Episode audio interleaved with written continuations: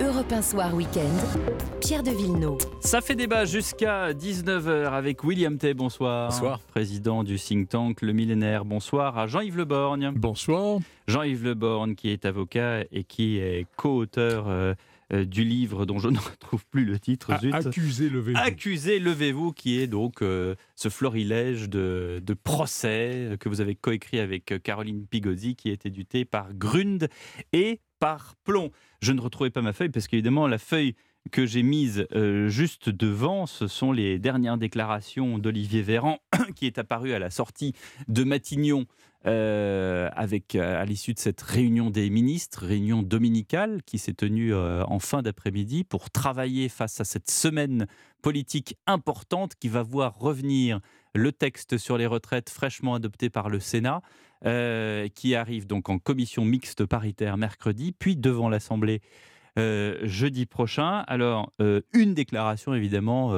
est retenue d'Olivier Véran, le porte-parole du gouvernement. On ne veut pas du 49-3, mais un consensus. Possible, pas possible, William T? Je pense que si par cas ils peuvent éviter d'utiliser le 49.3, ce serait mieux pour eux. Parce que en cas d'utilisation du 49.3, moi je prédis de mauvais présages pour le gouvernement actuel. C'est-à-dire que s'il y a 49.3, vraisemblablement, au cours de cette année, on aura des manifestations type gilet jaune au moindre problème. Et vu la situation actuelle que l'on rencontre, problème d'inflation, de crise énergétique, des entreprises qui ferment, etc., ça pourrait poser problème. Ensuite, après, est-ce qu'ils peuvent passer sans 49.3 Mm. Alors, mercredi, c'est en commission mixte paritaire, vraisemblablement 7 députés, 7 sénateurs, on aura un texte commun. Jeudi matin au Sénat à 9h, on aura le vote du Sénat et ça passera vraisemblablement. Ensuite, on arrive à l'Assemblée nationale. Moi, de ce que j'ai compris, Hmm. on est à peu près à 230 députés Renaissance, enfin coalition majorité présidentielle qui votent, et 30 députés LR qui sont sûrs de voter. 30 à 40. Donc Sur on a- 60. sur 63. ouais. C'est-à-dire qu'on arrive à 270 et il en manque 20. Il en manque 10 chez Renaissance et il en manque à peu près. Et où est-ce qu'on va les trouver? Bah, en fait, ils doivent mobiliser les abstentionnistes chez Renaissance ou ceux qui vont voter contre. Donc, d'où euh, la menace d'exclusion de la part d'Aurore Berger, en disant qu'il serait exclu du groupe si par cas il n'y aurait pas le texte. Et ensuite, après, chez les députés LR, parmi les 30 qui ne votent pas, il y en a à peu près 10 à 20 qui pourraient voter et 10 qui sont très contre. Et donc, vraisemblablement, on arrive sur un épisode que certains euh, fans de la politique ont suivi comme dans House of Cards. En fait, on arrive comme au Congrès américain, c'est-à-dire que le gouvernement est en train de promettre des ronds-points, des chantiers dans toutes les circonscriptions des 30 députés en question, et ce serait la possibilité. Si par cas on n'arrive pas, À l'époque, c'était des clochers, maintenant, c'est des ronds-points. des ronds-points ou autre chose. Si on n'arrive pas dans ce scénario, ils sont obligés d'utiliser 49.3. Et dans l'utilisation du 49.3, il est probable qu'il y ait une motion de censure transpartisane, Riot, donc député républicain indépendant et, et Outre-mer, une partie des députés républicains qui voteraient, la France insoumise et le Rassemblement national, Ensemble. ensemble. C'est-à-dire qu'il ne faut pas exclure non plus. Et cette fois-ci, Madame Panot ne dira pas à, Monsieur Bardella écoutez, vous êtes bien gentil, mais on n'a pas besoin de vos voix pour, euh, Bah, pour la motion. Vraisemblablement, la motion serait déposée plutôt par Mm. les députés euh, Riot Hmm. ou les députés républicains. Et dans ce cas-là, tous les autres voteraient. Et dans ce cas-là, est-ce qu'on arrive à 289 ou pas qui permettrait de renverser le gouvernement? Ce n'est pas totalement sûr. Mais en tout cas, pour jeudi à 15h, il y a une incertitude la plus complète. William, vous regardez trop Netflix. Euh, question quand même, euh, et je vous donne la parole dans un instant, cher maître. Euh, William, comment comprenez-vous le on ne veut pas de 49.3 que vient de dire Olivier Véran et cette phrase, entre guillemets, sibylline du président de la République vendredi le Parlement suivra les termes de la Constitution pour qu'un texte législatif puisse aller à son terme. Ah, Moi, de ce que je comprends, c'est qu'ils essayent de manifester leurs intentions et leurs objectifs. Ils disent, nous, on ne veut pas de 49.3. Si on utilise le 49.3, c'est qu'on est contraint de le faire. Et donc, ils veulent faire porter la responsabilité du 49.3 sur l'éventuelle commission mixte paritaire au cas où le texte des, des- sénateurs LR serait trop dur par rapport au texte actuel et éventuellement euh, euh, sur euh, les députés LR qui voteraient pas. C'est-à-dire qu'il faut faire déporter le- euh, la responsabilité du 49.3 sur quelqu'un d'autre, en disant Mhm. ce n'est pas notre responsabilité, ce n'est pas la Mhm. volonté du gouvernement de le faire, Mhm. et donc ce serait la faute des méchants députés LR, alors qu'ils avaient besoin d'eux il, y a- il y a une semaine, ils ont besoin d'eux également euh, jeudi prochain. Je vous, Et je- t'es- je vous avais, je vous avais dit que je voulais pas reprendre de Fraisier, mais enfin bon, euh, vous insistez, donc je vais en reprendre. C'est un peu ça l'histoire. hein. Bah, c'est un peu ça, c'est un peu ça. Et je pense que c'est ça le problème, c'est qu'en fait Emmanuel Macron, je pense qu'il a un problème essentiel en politique, c'est qu'il pouvait être utilitariste, parler et considérer uniquement les personnes qui vous sont utiles. Mais l'utilité est- n'est jamais absolue. Est toujours relative dans le temps. C'est-à-dire que vous pouvez avoir besoin de quelqu'un aujourd'hui et avoir besoin de quelqu'un qui n'est pas utile aujourd'hui plus tard. Et je pense qu'il commet une erreur en maltraitant les syndicats auxquels il peut en avoir besoin sur certains textes. Il, peut, il a fait une erreur en maltraitant le Sénat et certains députés LR ou d'autres députés, alors qu'il pourrait avoir besoin d'eux dans le cadre d'une éventuelle réforme constitutionnelle. Jean-Yves Le Borgne. Ben, que la majorité présidentielle ne veuille pas du 49-3, ou en tout cas se prenne à rêver qu'il devienne inutile, on le comprend. Parce qu'une fois que le texte aura fait l'objet d'un vote par l'Assemblée nationale, il aura une parfaite légitimité. Et on se trouvera dans une situation un peu étrange où les forces syndicales pourraient continuer à protester, mais à protester contre quoi? À protester contre un texte qui aurait été voté tout naturellement par les représentants de la République. Ça deviendrait compliqué. Alors qu'en revanche, si le 49.3 est utilisé, tout se passe un peu comme s'il il était admis par défaut comme si l'on avait un peu forcé la main des parlementaires. Et alors, l'idée qu'il n'y ait pas de légitimité de ce texte non voté, admis par la force des choses, pourrait être ce qui renforcerait l'action syndicale. Et euh, bon, on, ne peut pas aujourd'hui, moi je me lancerai pas dans la politique fiction, y aura-t-il, n'y aura-t-il pas une majorité suffisante?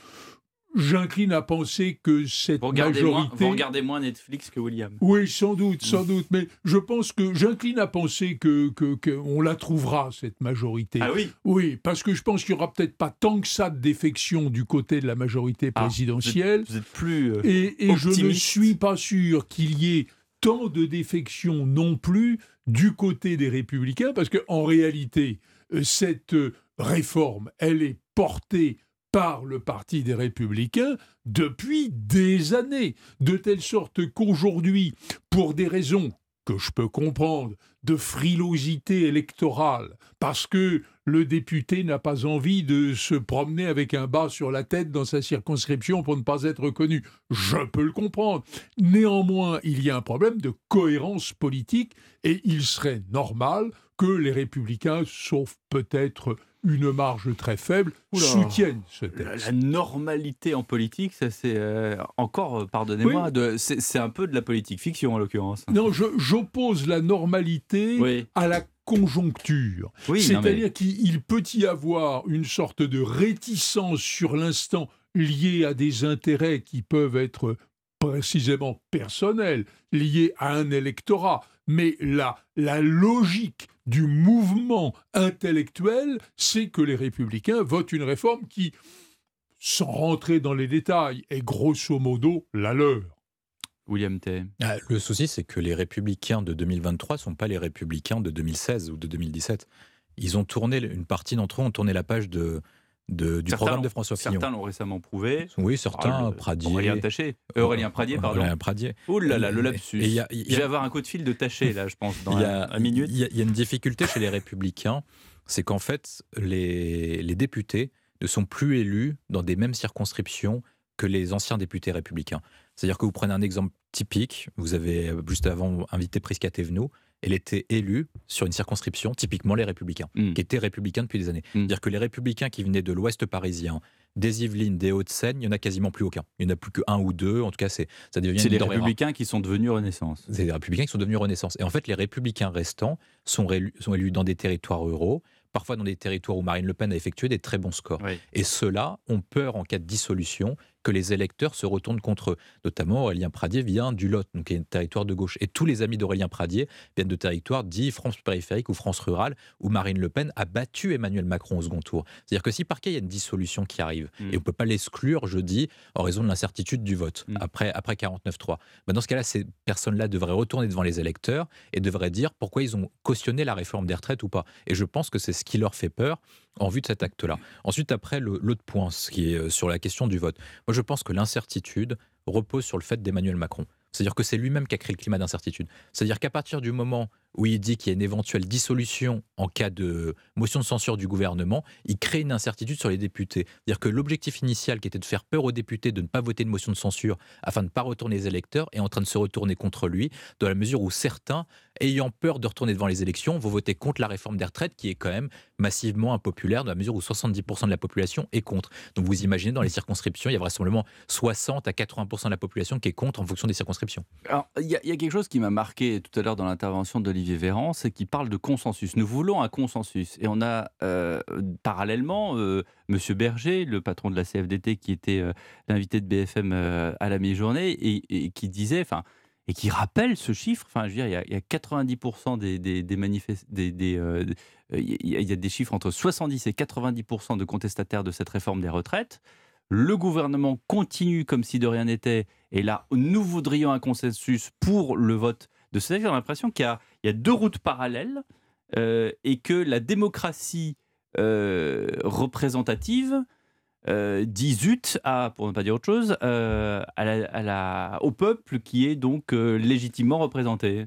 Je, je, je mettrais comme bémol à cette description de la situation le fait qu'il y a une bonne partie de ceux qui s'opposent à cette réforme des traites, à l'allongement du temps de mhm. travail, qui considèrent néanmoins que cette réforme passera ce qui est une manière de dire qu'au fond, ils la savent inéluctable. Tout se passe un peu comme si ah la protestation hmm. était liée à un désagrément personnel qu'on peut comprendre, mais avec au fond de soi-même l'idée que ce désagrément n'est peut-être, tout en étant réel, n'est peut-être pas si légitime que cela.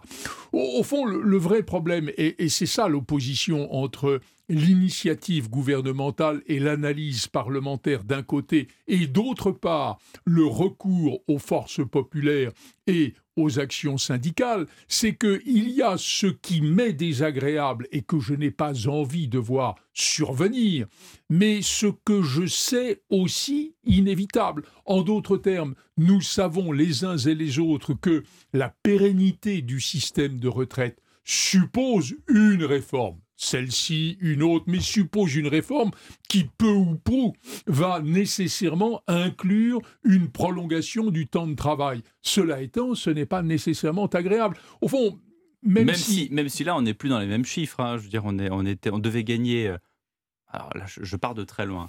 Si on, était, si, on avait un âge légal de départ à 65, je me souviens, on devait gagner 32 milliards par an. Ensuite, on a dit ça va être 24 pour 64 euh, ans.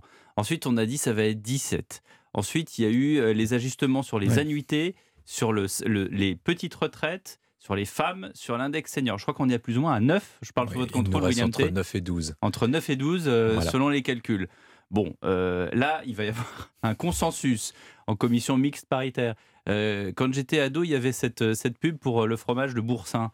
Et il y avait un type qui, qui. Alors, le Boursin était dans le frigo. il y avait un type qui, avant le dîner, euh, se faisait une tartine de boursin. Et donc, à, fin, à la fin, le fromage arrive sur le plateau de fromage au dîner. Il reste plus rien. Il reste un espèce de petit trognon de machin. Oui, ça me fait penser à ça quand je même. Je me hein. souviens très bien de cette publicité, mais le fromage gardait la forme parce que celui qui allait se faire la tartine refaisait la forme. Et au fond, on, est, on en est un peu là. Euh, euh, en, en 2010, on est passé à 62 ans. Je pense qu'en 2023, on passera à 64 et puis euh, refera le fromage qui voudra le refaire le moment venu. Mais ça, c'est un autre sujet. Moi, je pense que, que, le point, c'est est-ce qu'Emmanuel Macron hmm. était la meilleure offre politique disponible pour la dernière élection présidentielle Oula, Oui. Dans quoi tu te. Je, vais y arriver. Je vais y arriver. La, la difficulté, c'est que maintenant, on peut le juger non pas en comparaison des autres, mais ce qu'il fait de façon absolue. C'est-à-dire, est-ce qu'il est un bon président ou pas? Il, il a commencé une réforme. C'est-à-dire qu'il a commencé sa rentrée en septembre en disant c'est la fin de l'abondance. Il aurait pu présenter sa réforme des retraites. Il l'a pas fait pour des raisons de calcul politique. il l'avait annoncé pendant la campagne présidentielle. Oui, il l'avait annoncé, mais c'était une question de la politique, c'est aussi une question de timing. Mm. Il l'a fait maintenant en janvier. Ils ont présenté un projet, ils avaient nommé Elisabeth Borne. Elle devait être faite avant. Elle devait, être faite, en octobre. Elle devait être faite en octobre, mais ils l'ont pas fait. Mm. Ils ont nommé Elisabeth Borne parce que elle devait parler au cœur social de la gauche et elle devait être en capacité de pouvoir rassembler les syndicats derrière l'action gouvernementale. Euh, ces deux plans sont catastrophiques au vu des sondages. Et plus Macron a payé depuis la présentation du projet, plus le taux d'adhésion envers la réforme des retraites a baissé.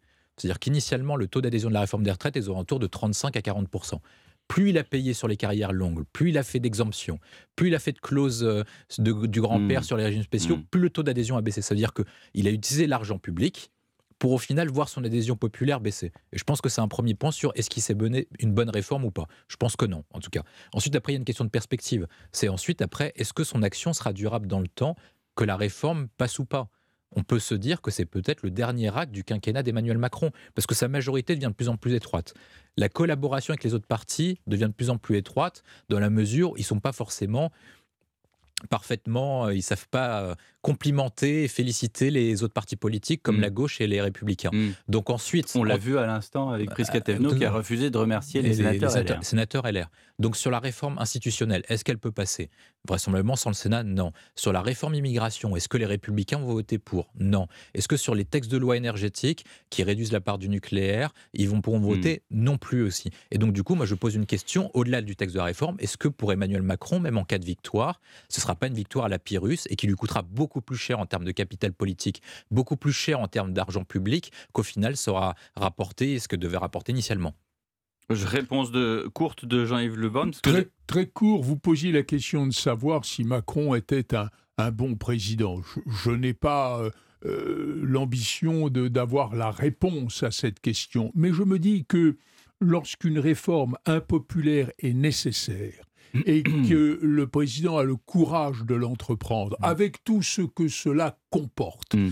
C'est une forme de d'attitude responsable qui tranche, si l'on veut bien regarder dans le passé, avec euh, certaines situations où le règne ne s'accompagnait d'aucune mesure précise. Et pour ma part, je préfère celui qui dit où est la vérité, enfin du moins la nécessité, plutôt que celui qui, tellement préoccupé par l'amour du peuple, va complètement ignorer ce qui pourrait lui être un instant désagréable?